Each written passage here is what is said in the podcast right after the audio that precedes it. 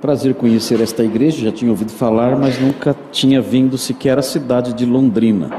Primeira vez que eu e minha esposa estamos aqui, cidade muito bonita. Ah, ainda, bom, pelo menos eu vi uma sala e um salão, são muito bonitos. Ah, a cidade mesmo só vi um pedacinho, não deu, e à noite ainda não deu para ter uma ideia clara, mas eu sei que é uma cidade muito bonita, muito organizada. E é muito bom estar aqui com os irmãos, conhecendo irmãos, novos irmãos, fazendo novas amizades uh, e sendo enriquecido com o convívio, com a comunhão dos santos. Queridos, eu quero nesta manhã compartilhar com vocês o texto de Romanos 6, de 15 a 23. Esse é o texto que eu quero compartilhar. Ah, eu, eu, preciso, antes de compartilhar esse texto, eu preciso é, esclarecer o que eu vou fazer hoje aqui, olhando para o texto. Eu tenho costume, já de muito tempo, eu tenho costume de explicar quando eu exponho um texto, eu tenho costume de dividir, de fragmentar o texto, é o meu modo de pregar. Eu fragmento geralmente em três, em três pontos meu, os textos que eu prego. E por, que eu, e por que eu divido sempre em três pontos? Eu divido em três pontos porque eu falo para as pessoas quando eu prego. Eu falo, olha, nós vamos tratar então de três, e aí eu enuncio uma palavra que nós chamamos de palavra-chave quando nós estudamos hermenêutica. Então, eu digo, olha, nós teremos então aqui hoje três verdades, ou três considerações, ou três pontos, ou três fatos, e assim eu sempre divido em três. Por quê? Porque dividindo em três e enunciando os pontos, então os irmãos, quando eu chego no dois, os irmãos falam, só falta um. Então isso anima os irmãos a continuarem me acompanhando. Tem, tem um efeito psicológico sobre as pessoas. Se eu falar, olha, tem, tem quatro, tem seis pontos, os irmãos falam, nossa, está no dois ainda. Então, isso desanima, as pessoas não querem mais acompanhar. Então, geralmente eu faço assim: eu divido em três pontos, e então eu entro no texto e começo a explicar os versículos que estão relacionados àquele ponto que eu enunciei. E eu vou explicando os versículos detalhadamente, palavrinha por palavrinha. Explico até as preposições do texto e vou caminhando assim com é, muita, muita vagarosidade, com, de, me detendo em detalhes. Mas isso faz com que os meus sermões de três pontos acabem virando três sermões de um ponto só cada um. E eu demoro para expor as coisas, demoro muito. É, eu estou pregando em Gênesis na minha igreja desde 2016. Eu estou no capítulo 30. Estou feliz porque eu cheguei no capítulo 30 agora. No Seminário Palavra da Vida, eu lecionei durante 25 anos lá. Uh, e eles me davam livros bíblicos para ensinar. Então passava o ano todo ensinando Romanos. Terminava o ano, eu estava no capítulo 7, 8. Então eles me deram uh, Tito, bem menor. Uh, eu tentei terminar, não consegui. Fiquei na metade do capítulo 2. Então me deram Judas. Eu consegui terminar porque no último dia eu corri bastante. Então, é, é, é, eu tenho esse costume, é o meu estilo de trabalhar. Ou eu não posso fazer isso hoje aqui com o texto que eu vou ler para vocês. Porque se eu fizer isso, vamos sair daqui hoje às quatro da tarde. E eu sei que vocês não vão me suportar esse tempo todo. Então, a forma como eu vou abordar o texto aqui hoje é diferente. Eu quero apontar para os irmãos hoje aqui o avanço na estrada da fé. Porque o texto que nós vamos ler, ele fornece algumas informações acerca do nosso processo, é, que vamos chamar de um processo de salvação, e como ele começa e onde ele termina. E eu vou chamar os irmãos para que os irmãos me acompanhem nessa caminhada. Porque, ainda que eu não possa explicar versículo por versículo, detalhe por detalhe, ainda que isso seja impossível fazer aqui hoje, eu quero destacar os detalhes presentes no texto que mostram as etapas dessa jornada que estamos trilhando. E os irmãos, então, juntos comigo, verão essas etapas. Eu quero apontar para vocês no texto essas etapas. E além de apontar aos irmãos essas etapas que é, é, partem do momento da nossa conversão e chegam à vida eterna, todas elas presentes no texto que leremos, eu quero também apontar o, um processo oposto que também transparece no texto aqui. Qual é a trajetória? História que segue o indivíduo que não partilha da nossa fé. Qual é o caminho que ele segue? Nós temos, de acordo com o texto, veremos, nós temos uma trajetória que envolve um processo ascendente. É um processo que vai para cima, que sobe. E, e, no mesmo texto, o apóstolo Paulo, ao falar desse processo ascendente, ele também mostra um processo que é o oposto, é um processo descendente.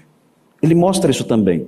Eu quero, com a graça de Deus, mostrar esses dois processos para os irmãos uh, e fazer isso da forma mais rápida possível e clara possível, para que os irmãos vejam o distanciamento que há entre aquele que caminha na jornada da fé, na estrada da fé, e aquele que não caminha nessa jornada, mas segue por outros rumos.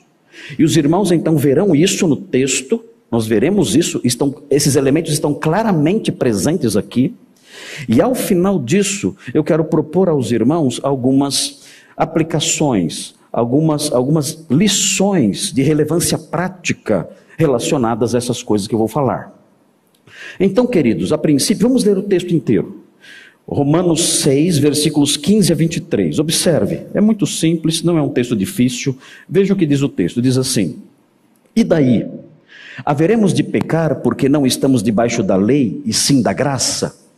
De modo nenhum.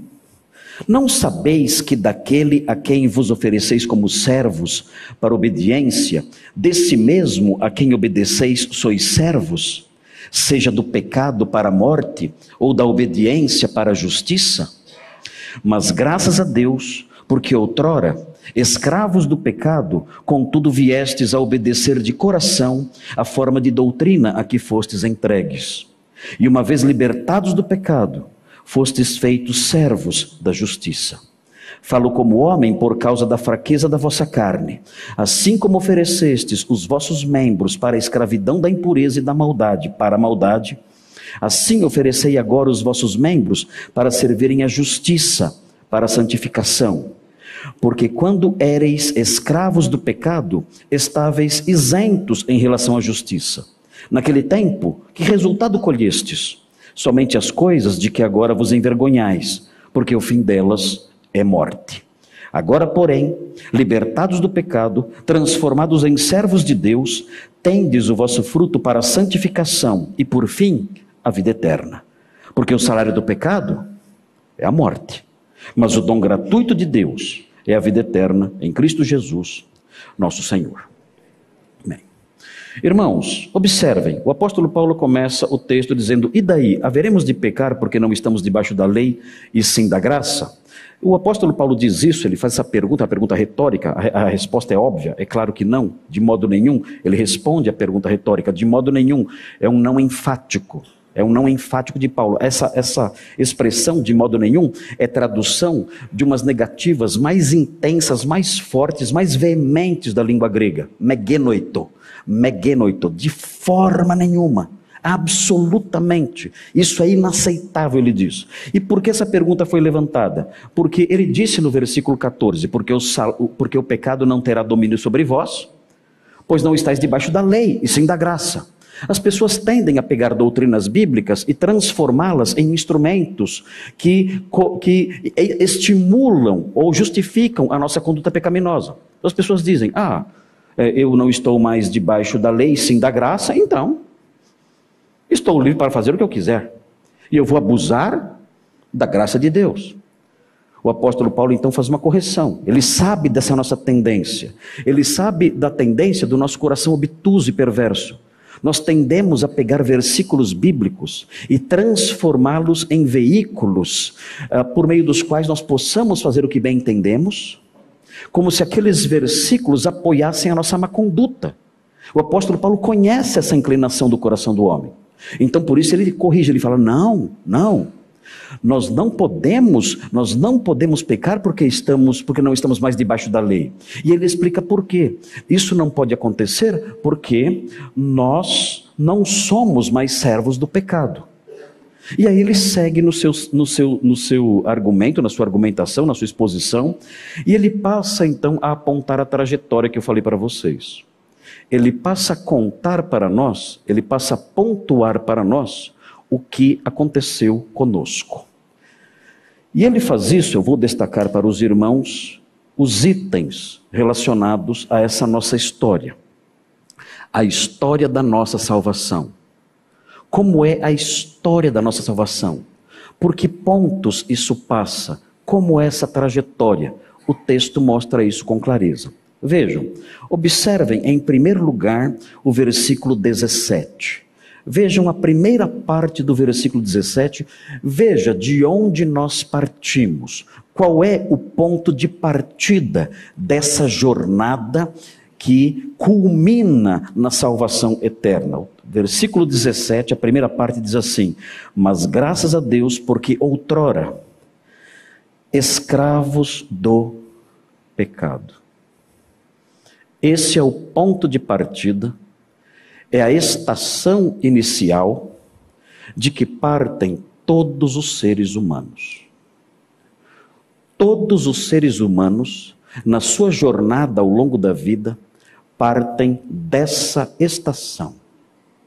Todos somos, ou éramos, aqueles que não são crentes ainda são, escravos do pecado. Isso significa o quê? Isso significa o domínio do pecado sobre a pessoa.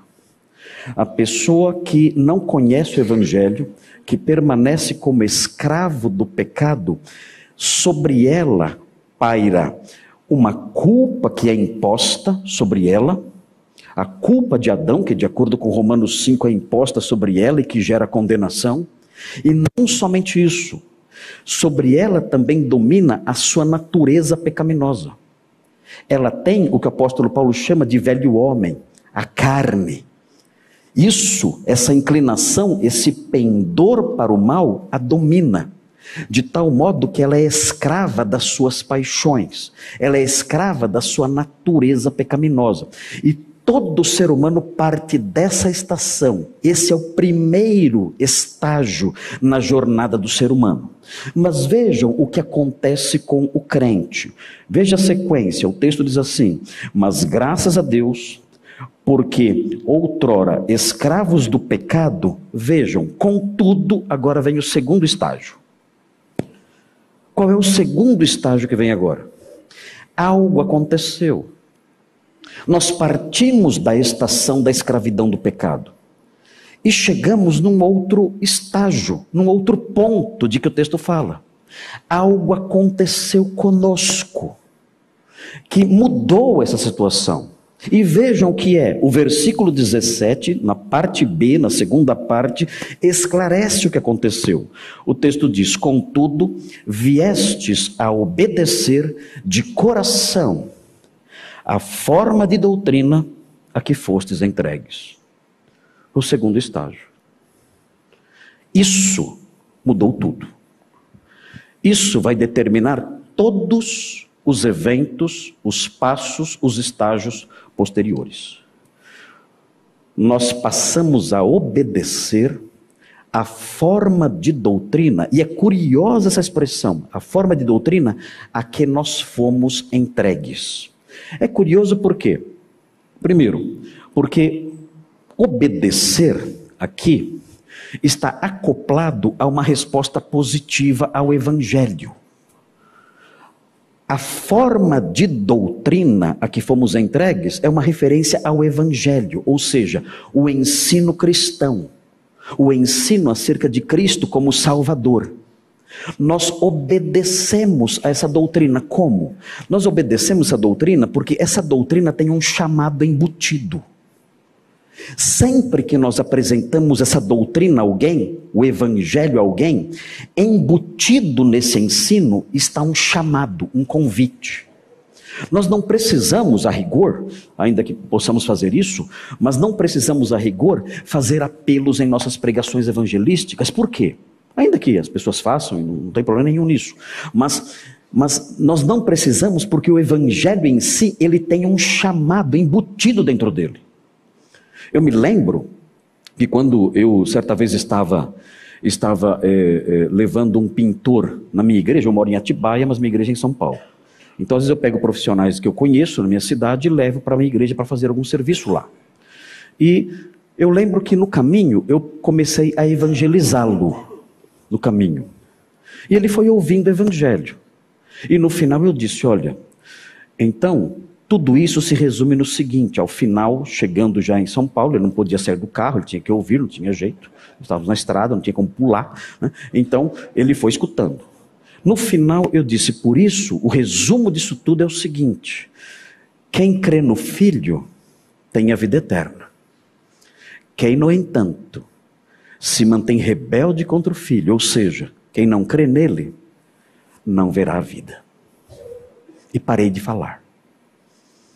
Ele ficou quieto. Eu sabia o que estava acontecendo na cabeça dele. Ele estava diante de um convite. Você vai crer ou não? Há alguém chamando você. Você vem ou não vem?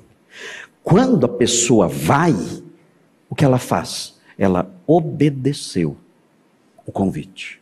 Ela obedeceu o chamado. Isso aconteceu conosco. Nós obedecemos o ensino de Cristo, o ensino da verdade, o ensino da salvação. Quando nós ouvimos o convite, o chamado, a ordem para ir, nós fomos. Por isso nós chamamos, nós nos consideramos, e o, e o texto bíblico, o apóstolo Paulo fala sobre obedecer o evangelho. Obedecer o evangelho é atender o convite que está embutido nele.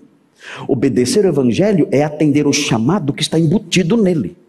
Quando ele chama e eu vou, eu então obedeci o Evangelho. Então isso está presente aqui. Vocês, vocês obedeceram a forma de doutrina, o ensino cristão, o Evangelho, o ensino de que a salvação está em Cristo, de que fora dele não há perdão, nós obedecemos a isso e vejam, a forma de doutrina a que fostes entregues. É estranho isso. Por que é estranho? A construção é estranha. Por quê? Porque o texto fala, o texto não fala que o ensino foi entregue a nós. Fala o contrário. Nós fomos entregues ao ensino. Quem fez isso? Quem nos entregou a esse ensino maravilhoso? De tal forma que esse ensino não fosse nosso, mas nós fôssemos dele. Quem fez isso?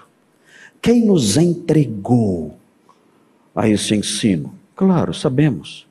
Quem é o único que tem força e poder para fazer isso? Deus. Deus nos entregou a esse ensino. E aí surge a pergunta: mas o que isso significa? O que significa a realidade de que eu fui entregue a um ensino? Muito simples. Se nós olharmos toda a passagem, nós vamos descobrir que o apóstolo Paulo enfatiza muito o conceito de escravidão. Ele fala sobre isso. A escravidão do pecado, a escravidão da justiça, ele fala sobre isso. Então, tudo indica que a ideia presente aqui é que Deus nos tomou como escravos e nos entregou para esse ensino, numa espécie de figura de linguagem, para que esse ensino fosse o nosso Senhor e nós fôssemos escravos desse ensino. Isso é, isso é maravilhoso demais. Deus nos entregou para sermos escravos da verdade. Meu Deus, obrigado por essa escravidão maravilhosa. Deus nos entregou para sermos escravos do Evangelho. Meu Deus, agora eu entendo. Agora eu entendo porque eu só penso nisso. Eu só vivo isso. Isso me domina o tempo todo. Eu não sou crente de final de semana. Eu vivo pensando no Evangelho. Em cada situação da minha vida, eu tento adequar aquela circunstância ao que Deus quer. Eu passo por situações corriqueiras, na minha universidade, na minha família, no meu condomínio, no, no, nos lugares que frequento, no meu trabalho. E essas circunstâncias, esses detalhes todos, toda hora, em todo momento, eu procuro colocá-los sob as lentes da vontade de Deus para mim. Como Deus quer que eu haja, como Deus quer que eu reaja. Porque eu sou assim. Agora eu descobri. Porque eu sou assim. O mundo fala fanático, radical. Fizeram uma lavagem cerebral em você. Não, não. Algo muito maior aconteceu. Eu era escravo do pecado. Mas Deus me pegou, me tomou e me entregou para uma doutrina santa. E essa doutrina agora me domina. Essa doutrina me domina. Tudo que eu faço, eu faço sob o impulso dela. Ela não é minha. Não é a minha doutrina. Não é a doutrina que me foi entregue, não. Eu, eu fui entregue a ela. É o ar que eu respiro. É o que rege tudo que eu faço, tudo que eu penso. Todas as minhas relações, todas as minhas decisões. Eu sou escravo dela. Senhor, que grande salvação é essa? O que o Senhor fez comigo? Agora eu entendo meu modo de pensar. Agora eu entendo minha consciência. Agora eu entendo porque eu não consigo uh, realizar certas coisas, elas incomodam minha consciência. Agora eu sei por quê. Porque eu sou escravo de uma doutrina santa e o Senhor me prendeu a ela. O Senhor me, me algemou a ela. O Senhor me acorrentou a ela. Eu sou dela. Queridos, queridos, esse é o estágio que faz toda a diferença daqui para frente. Nós veremos os outros. Temos mais 47 para ver. Não estou brincando. Temos outros aqui. E vamos observá-los. O que acontece então depois? Eu agora sou escravo. Eu pertenço a uma doutrina. O que vem agora então? Vamos ver. Deixemos que o apóstolo fale. Deixemos que essas palavras que partem do coração de Deus cheguem até nós. Descobramos aqui, olhando o texto santo, descobramos aqui, olhando o texto sagrado, o que mais aconteceu conosco. É a nossa história. Eu estou falando sobre a sua biografia. É importante conheçamos a nossa história, a nossa biografia, a nossa biografia de salvação. Veja, eu estou contando a sua história ou não? Meu Deus, pastor, até agora estou no ponto 1 um apenas. Não passei pelo ponto 2. Meu Deus, não pode. Você verá o que acontece com quem não passa pelo ponto 2. Eu direi depois. Não vou dizer agora para não assustar muito. Mas se o ponto 2 não aconteceu, você tem que suplicar: Senhor, tem misericórdia de mim. Entrega-me, entrega-me, algema-me, acorrenta-me a essa forma de doutrina santa. Porque a partir disso tudo mudará. Vamos seguir em frente. Vamos seguir em frente. Eu nem sei quanto tempo eu tenho. Quanto tempo eu tenho? É que eu estou acorrentado a essa coisa aqui. Vamos em frente. Vamos mais um pouco. Vejam o que acontece então. Vejam na sequência, versículo 18. E uma vez, olha, olha o efeito, terceiro item. Uma vez libertados do pecado. Qual é o próximo item? Libertação do pecado. Ele me algemou a doutrina santa. E eu fui liberto. Eu fui liberto daquele algoz terrível, daquele senhor cruel, que me dominava e que obscurecia ali o meu coração, enchendo-o de tristeza e de angústia. Eu fui libertado da, daquela água que ele me servia, que prometia matar a minha sede, mas era uma água suja e salgada, e nunca matava a minha sede. E eu fui liberto desse Senhor que me servia com essas coisas horríveis. Eu fui liberto do pecado que, que prometia satisfazer as, os desejos do meu coração, os anelos da minha alma. Eu fui liberto disso. Um, Agostinho, Santo Agostinho, um, e nós falamos um pouquinho sobre ele nas aulas de ontem, né? Ele foi um teólogo que veio no, na virada do século IV para o século V. Eu gosto muito de Santo Agostinho. Eu sou devoto, na verdade, de Santo Agostinho. Menos eu brinco assim, né? Um, e Agostinho, ele dizia o seguinte: antes da conversão. Meu pai queria muito que eu fosse um homem eloquente, ele dizia.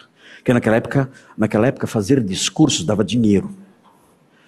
As pessoas, as autoridades políticas pagavam para que as pessoas que fossem retóricas, as pessoas que fossem hábeis na palavra, produzissem seus discursos. Então, se algum candidato algum cargo político, queria fazer um discurso bonito, ele pagava para alguém. E Agostinho, então, ele tinha essa profissão, ou melhor, o pai dele queria que ele tivesse essa profissão, de ser alguém capaz de dissertar. E ele diz então o seguinte: ele diz uma frase nas suas confissões que é muito linda. Agostinho joga muito com trocadilhos, ele é muito, muito inteligente, Santo Agostinho. E ele fala o seguinte: meu pai queria que eu fosse discertus. Discertus, no latim, alguém capaz de fazer dissertações, de dissertar. Meu pai queria que eu fosse discertus, mas eu era, ele completa, desertus. Ele queria que eu fosse discertus, mas eu, eu era desertus. O pecado transformou meu coração num terreno árido, seco. Foi isso que o pecado fez comigo. Mas Agostinho um dia ouviu o Evangelho e tudo mudou. Eu não vou contar a história. Você vai ler as confissões de Agostinho depois que acabar o culto. E aí você vai aprender a história maravilhosa da conversão de Agostinho de Pona libertação do pecado. Foi o outro estágio, quando nós, quando nós fomos entregues a essa forma de doutrina, nós somos libertos do, libertos do pecado. E vejam na sequência, na letra B, no, na, no, no 18b, o que segue a isso que aconteceu no item 3. E uma vez libertados do pecado, veja o que vem agora. Fostes feitos servos da justiça. Vejam a sequência, estão acompanhando a sequência? O apóstolo Paulo está contando a nossa história. Éramos escravos do pecado, fomos então entregues a uma forma de doutrina, o Evangelho. Isso nos libertou do pecado e nos transformou em escravos da justiça. Agora, agora é a justiça, é a retidão o que nos domina. Agora é a justiça, é a retidão, aquilo que controla a nossa vida. Nós agora temos uma, uma nós, nós agora temos uma, estão me ouvindo? Tá bom assim? É assim? Ok. Nós agora temos uma consciência regida pelos valores de Deus. Antes, nós fazíamos o mal. E nós nos orgulhávamos disso. E nós até nos vangloriávamos disso e contávamos para os outros, felizes, contentes, achando que fizemos algo maravilhoso. A nossa consciência não nos incomodava. Agora nós temos um Senhor. Esse Senhor é a justiça, e essa justiça nos domina, a nossa consciência é controlada por ela. Nós nos tornamos servos da justiça e por isso o nosso comportamento mudou. Muitas pessoas, o apóstolo Paulo está dizendo tudo isso aqui para explicar por que o fato de termos sido libertos da lei não nos dá licença para fazermos o que bem entendemos. Ele diz: Nós não conseguimos fazer isso. Estamos libertos da lei, sim, vivemos sob a graça. Mas nós não conseguimos, libertos da lei, viver como se não houvesse lei nenhuma. Por quê? Porque ele nos transformou e agora nós somos servos da justiça. E vejam a sequência, vem o próximo item. O próximo item está no finalzinho do versículo 19. Veja o que diz. Vem o próximo passo aqui, a próxima estação, o próximo estágio. Diz assim o versículo 19, observem a parte final. Vou ler o versículo inteiro, mas vou me concentrar na parte final. Fala assim: Falo como homem, por causa da fraqueza da vossa carne Está dizendo que ele está usando figuras de linguagem porque a natureza humana não consegue entender uh, as realidades espirituais de modo pleno sem o uso de uma linguagem humana, de uma linguagem mais simples, adequada uh, à compreensão da mente humana. E ele prossegue: Assim como oferecestes os vossos membros para a escravidão da impureza e da maldade para a maldade, e aí vem o estágio novo agora. Assim oferecei agora os vossos membros para servirem à justiça é o estágio que estamos falando. E agora vem o novo estágio para a santificação. O que vem então agora? O que acontece agora conosco? Tem algo errado aqui? Tem água aqui? É para ungir alguém? É isso? Ah, para eu tomar? Ah, não, agora não preciso. Ok, obrigado, irmão Hildo. Mas vejam, vejam o que acontece então agora. Ah, nós fomos servos da justiça e agora Passamos então a crescer numa direção. Que direção é essa? A santificação. Vamos sendo santificados. A vereda dos justos é como a luz da aurora, que vai brilhando mais e mais até ser dia perfeito. Vamos crescendo nisso. Vamos crescendo. Aquele que começou boa obra em vós, há de completá-la até o dia de Cristo. Esse ponto é um ponto móvel. É um ponto que prossegue, que vai em frente. Nós chegamos nessa estação, escravos da justiça, e agora então, nessa estação, é como se essa estação se movesse agora. Nós então vamos crescendo em santificação, mais e mais, num processo que vai seguindo para cima, mais e mais, mais e mais, sendo santificados. Essa é a nossa história. E vejam, vejam, o final disso. Onde isso vai acabar? Onde isso vai acabar? Se os irmãos olharem o versículo 22, vejam o que diz. Agora, porém, é um resuminho. Libertados do pecado. Ok? Já vimos isso. Transformados em servos de Deus. Ok? Vimos tudo isso? Tendes o vosso fruto para a santificação. Ok, muito bem, já vimos essa estação também. Acabamos de ver agora. E vejam o final. E por fim, a vida eterna. Onde termina a viagem? Onde termina a viagem?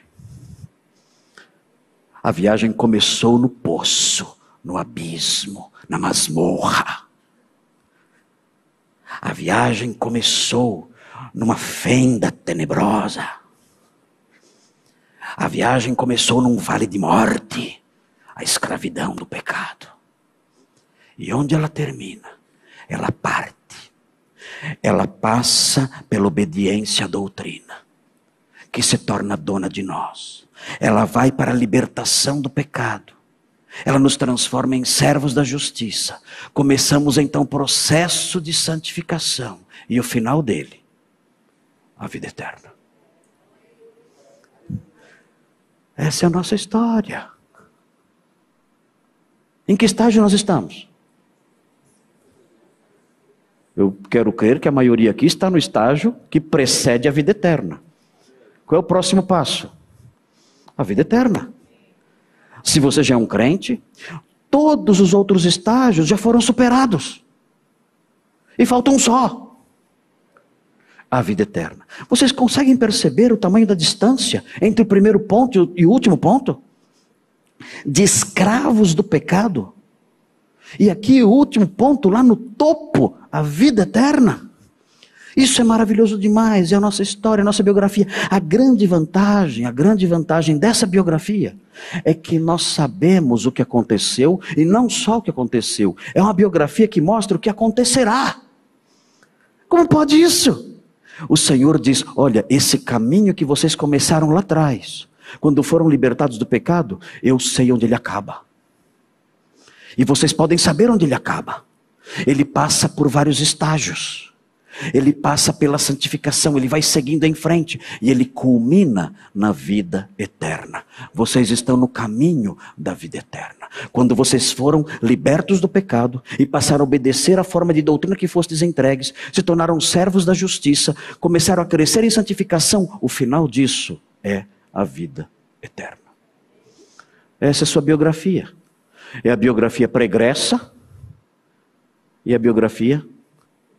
Futura. E eu volto a perguntar: em que ponto você está? Dessa biografia, dessa trajetória, dessa senda, desse caminho, dessa estrada. Essa é a estrada da fé. Agora notem, enquanto o apóstolo Paulo diz essas coisas, ele também deixa transparecer as realidades da outra estrada. Meu Deus. Elas estão aqui também. Elas aparecem meio que em segundo plano, mas aparecem. E nós podemos vê-las. Vocês podem me acompanhar e percebê-las juntos comigo, na medida em que eu os tomo pela mão e caminho sobre a passarela do texto com vocês. Se vocês me derem mais alguns minutos. Se vocês me derem mais algum, alguns minutos, eu vou tomar a mão de vocês e caminhar sobre essa passarela do texto. E como um guia exegético, hermenêutico, eu vou apontar para vocês os traços do outro caminho. E eu espero, Deus nos ajude. Eu espero que ninguém aqui, ninguém, ninguém trilhe esse outro caminho ou esteja trilhando esse outro caminho. E se alguém está trilhando esse outro caminho, hoje, mude. Porque esse outro caminho, se o primeiro que eu mencionei, ele parte da escravidão e vai crescendo e subindo e subindo e subindo até chegar na vida eterna, esse outro é o contrário. Ele vai descendo, descendo, descendo, descendo, descendo. Você tem que parar isso, tem que interromper isso. Vamos ver, venham comigo. Venham comigo. Vamos trilhar o caminho do medo. Ah, vamos trilhar o caminho do degredo, o caminho da vergonha, o caminho da podridão, o caminho da escravidão, da escuridão, o caminho da morte. Vamos, venham. Onde ele começa? Onde ele começa? Ele começa no 17 também. Vejam. O texto diz no 17: Outrora, escravos do pecado. Ok? Escravos do pecado. Qual é o problema do outro caminho? É que ele parte daqui, mas ele não vai na direção do ser entregue à doutrina santa. Ele continua como escravo do pecado. O segundo estágio ascendente ele não conhece. Ele ouve o Evangelho e rejeita. Ele ouve a palavra de Cristo e a recusa. Então o que acontece? Nós temos uma pista que o apóstolo Paulo aponta no versículo 19. Vejam o que acontece no 19. Diz assim: Falo como homem por causa da fraqueza da vossa carne, ele diz. Assim como oferecestes os vossos membros para a escravidão da impureza e da maldade. Como é essa escravidão? Ele não foi liberto pela doutrina, pelo evangelho. O que acontece então?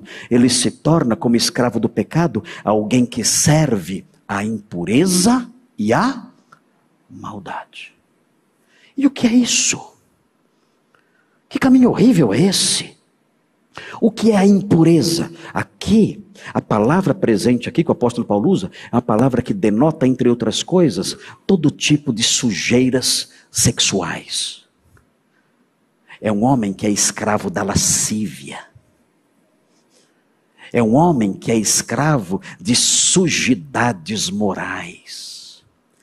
Ele vive em fornicação, em pornografias em prostituições, em lascívia, todo tipo de imundícia sexual ele pratica.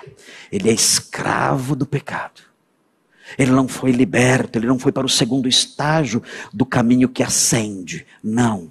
Ele permanece como escravo. Então, ele é escravo da impureza e da maldade. O que é a maldade? O termo que o apóstolo Paulo usa significa alguém que é desregrado. Ele não tem normas morais em sua vida. Ele faz o que ele quer. Ele faz o que ele bem entende.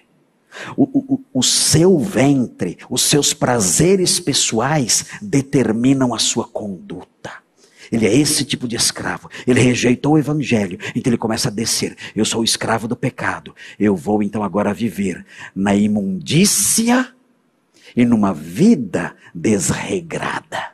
É assim que eu vou viver. Mas vejam a sequência. Ele vai descer mais.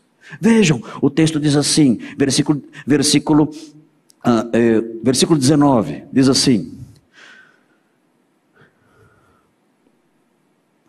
Desculpem. É, versículo 19, é isso. Versículo 19, na parte final, ele diz: uh, Oferecestes os vossos membros para a escravidão da impureza e da maldade, ele diz. É o estágio que eu mencionei agora. E vejam a sequência: escravidão da impureza e da maldade para a maldade.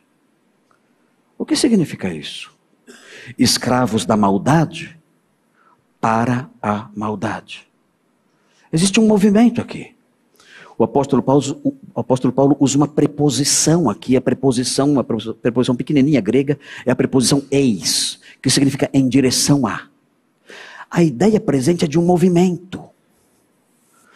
Nós, esses homens são escravos da impureza e da maldade, que leva a maldade ainda maior. É um processo de deterioração.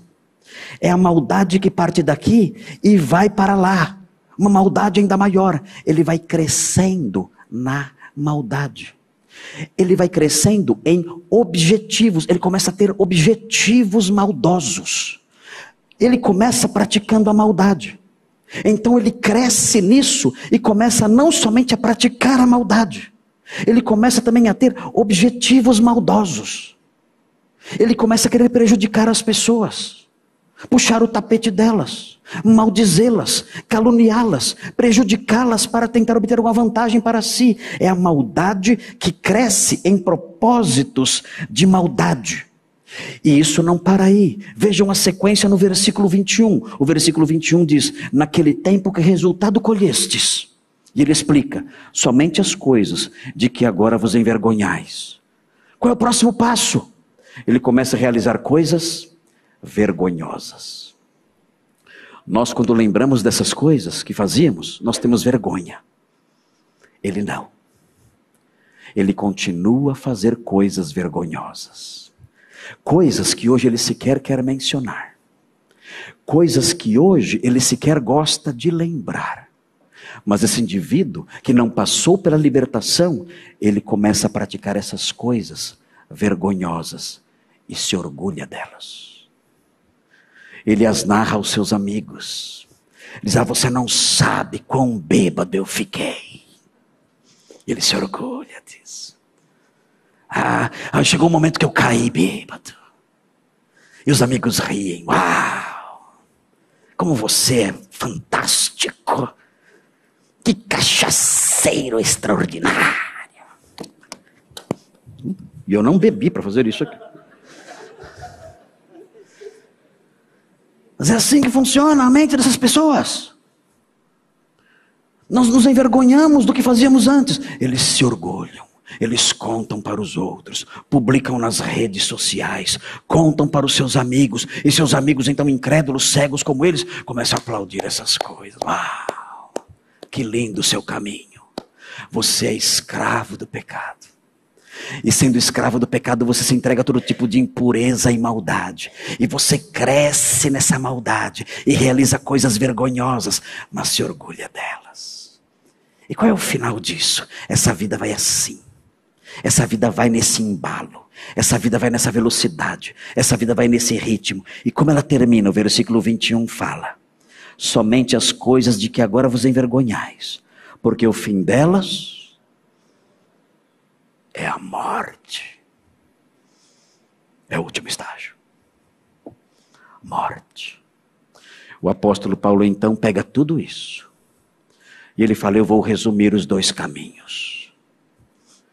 Eu vou resumir as duas trajetórias. E ele então escreve: Porque o salário do pecado a escravidão.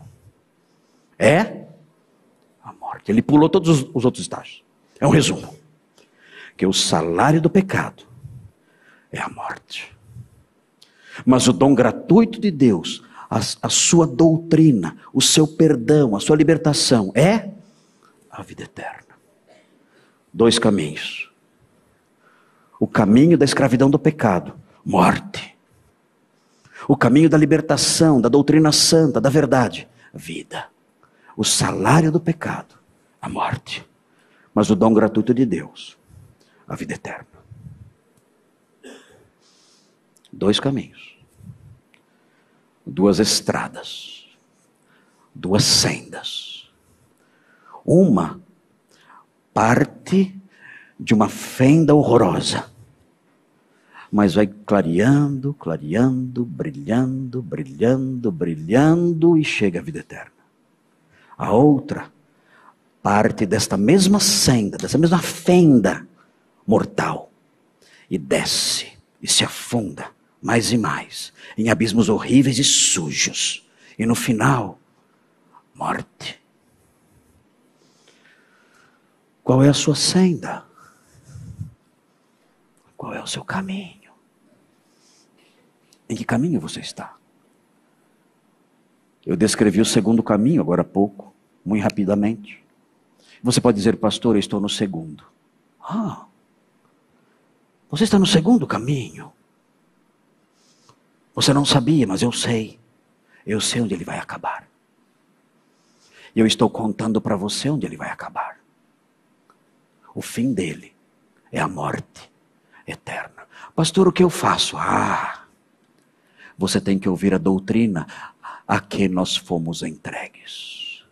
Você tem que ouvir a voz do Salvador dizendo: Vem, eu perdoo, eu lavo, eu transformo. Eu tiro você dessa fenda, dessa caverna gelada, horrível, escura, suja. Eu tiro. E eu coloco você no caminho de vida, no caminho florido da verdade. Eu coloco você na senda que termina no céu. Eu coloco você lá, venha. Abandone a mesa. Abandone a mesa suja dos alimentos podres da caverna. Abandone essa mesa. Venha, eu conheço essa mesa, eu já estive aí, eu já andei aí, eu já conheci essa mesa, eu já vi essa mesa. Saia dessa mesa de alimentos pútridos. Venha para minha mesa, venha, venha para minha mesa. Eu perdoo tudo, eu perdoo tudo. Vem, vem, eu perdoo, eu perdoo, eu lavo eu transformo. Eu tomo você pela mão.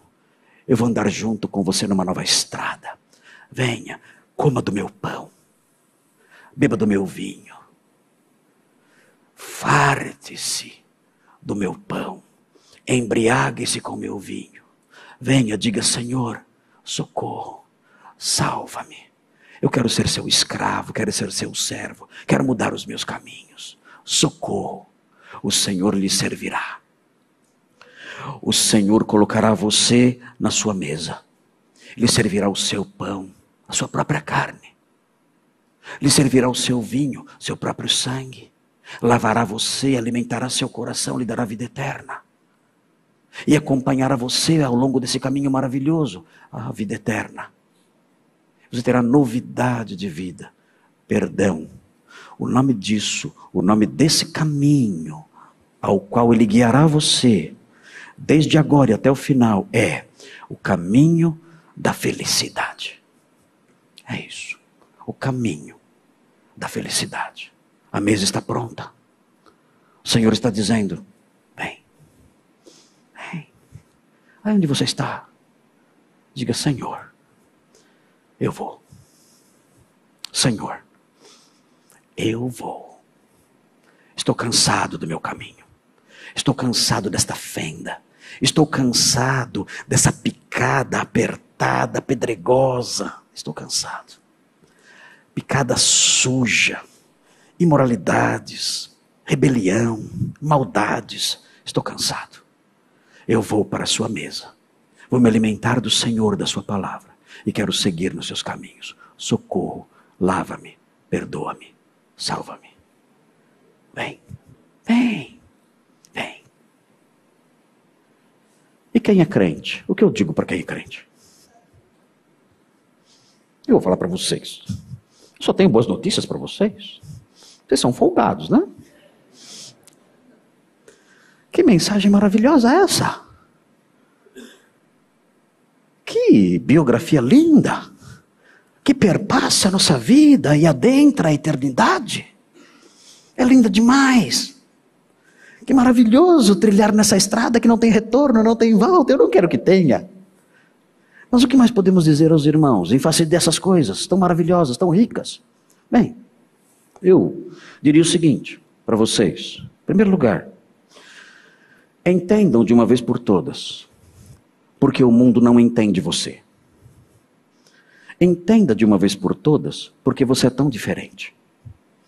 Entenda de uma vez por todas, porque o mundo não gosta de você. Não fique tão assustado. Ah, o mundo não gosta de mim. Oh, meu querido, meus queridos, é como o soldado que chega para o sargento e fala: Sargento, atiraram em mim. Você queria o quê? Você é um soldado na guerra? Entenda de uma vez por todas: há uma grande distância entre o seu caminho e o outro caminho. Não tente conciliar essas coisas. Não tente aproximar essas coisas, não. Nosso caminho é diferente, totalmente diferente. Entenda isso. Sofra as consequências disso. O mundo vai maldizer você, zombar de você, ridicular, ridicularizar você, mas descanse. Você sabe por quê? Você está num caminho diferente. A diferença é que você sabe onde termina o seu caminho e o caminho dele. O caminho do outro. O outro não sabe onde termina o seu e nem o dele. Outro fator importante, queridos. Hoje, antes de almoçar, quando a família estiver reunida em torno da mesa, agradeçam pelo alimento, mas agradeçam por algo mais.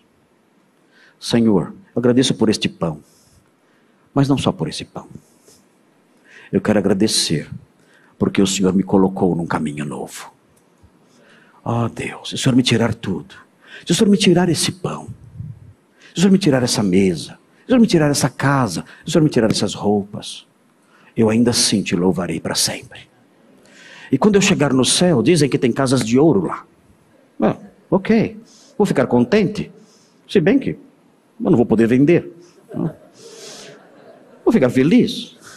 Obrigado pelas casas de ouro, pelas ruas de ouro e por tudo mais. Mas eu quero me prostrar quando chegar na sua presença. E eu, já que eu tenho trilhões e trilhões de milênios pela frente, eu quero gastar alguns desses bilhões e trilhões de milênios, eu quero gastar dizendo: Louvado seja o seu nome. Obrigado, obrigado, obrigado, obrigado, obrigado, obrigado, eternamente obrigado. Comece agora a fazer o que você vai fazer no céu. Comece agora a viver como se já estivesse lá. Obrigado, porque o Senhor me colocou num caminho tão rico e algo mais para terminar. Rompa totalmente com qualquer coisa relacionada ao caminho mau. Ele não tem mais nada que ver com você. Nada. Tudo que diz respeito ao caminho mau, afaste-se disso. Rejeite. Abandone plenamente tudo que está relacionado a esse caminho. Lembrando, eu não pertenço mais a esse caminho. Eu pertenço a outro caminho. Eu não tenho mais nada a ver com essas coisas. Eu não tenho mais nada a ver com essas palavras, com esse modo de viver, com essas reações, com esse modo de pensar, com essas pessoas, com esses hábitos, com esses vícios. Eu não tenho mais nada a ver com isso. Eu estou no outro caminho. Afaste-se totalmente disso e cresça em santificação. Amados, é isso. Louvado seja o nosso Deus. Obrigado pela oportunidade especialíssima de humildemente compartilhar essas verdades maravilhosas com vocês. Espero ter, espero ter aquecido seus corações com a verdade. E espero ter assustado alguns aqui. Mas o seu medo não precisa perdurar. Basta ouvir a voz do Salvador. Bem, vamos orar. Santo Deus, obrigado por Sua graça sem fim, porque há somente dois caminhos e aprendemos como eles são. Obrigado porque o Senhor nos colocou no caminho da escravidão da justiça, da escravidão da sã doutrina, do estarmos apegados a ela. Obrigado por esse, porque esse caminho envolve santificação e, por fim, a vida eterna. Obrigado por libertação tão grande. Pedimos que o Senhor nos ajude a crescermos nisso e a louvarmos ao Senhor por isso. E abençoa aqueles, ó Deus, aqui ou em outros lugares, que estão nos ouvindo ou que vão nos ouvir. Que o Senhor os visite também e que o Senhor os transforme, para que se alguém for escravo ainda do pecado, e está crescendo nessa direção de impureza, maldade e no final caminhando para a morte, que o Senhor o desperte, para que ele seja liberto por meio do Evangelho e siga num caminho novo, num caminho de vida, num caminho de salvação. Pedimos isso gratos pelo que pudemos aprender nesta manhã. Em nome de Jesus. Amém.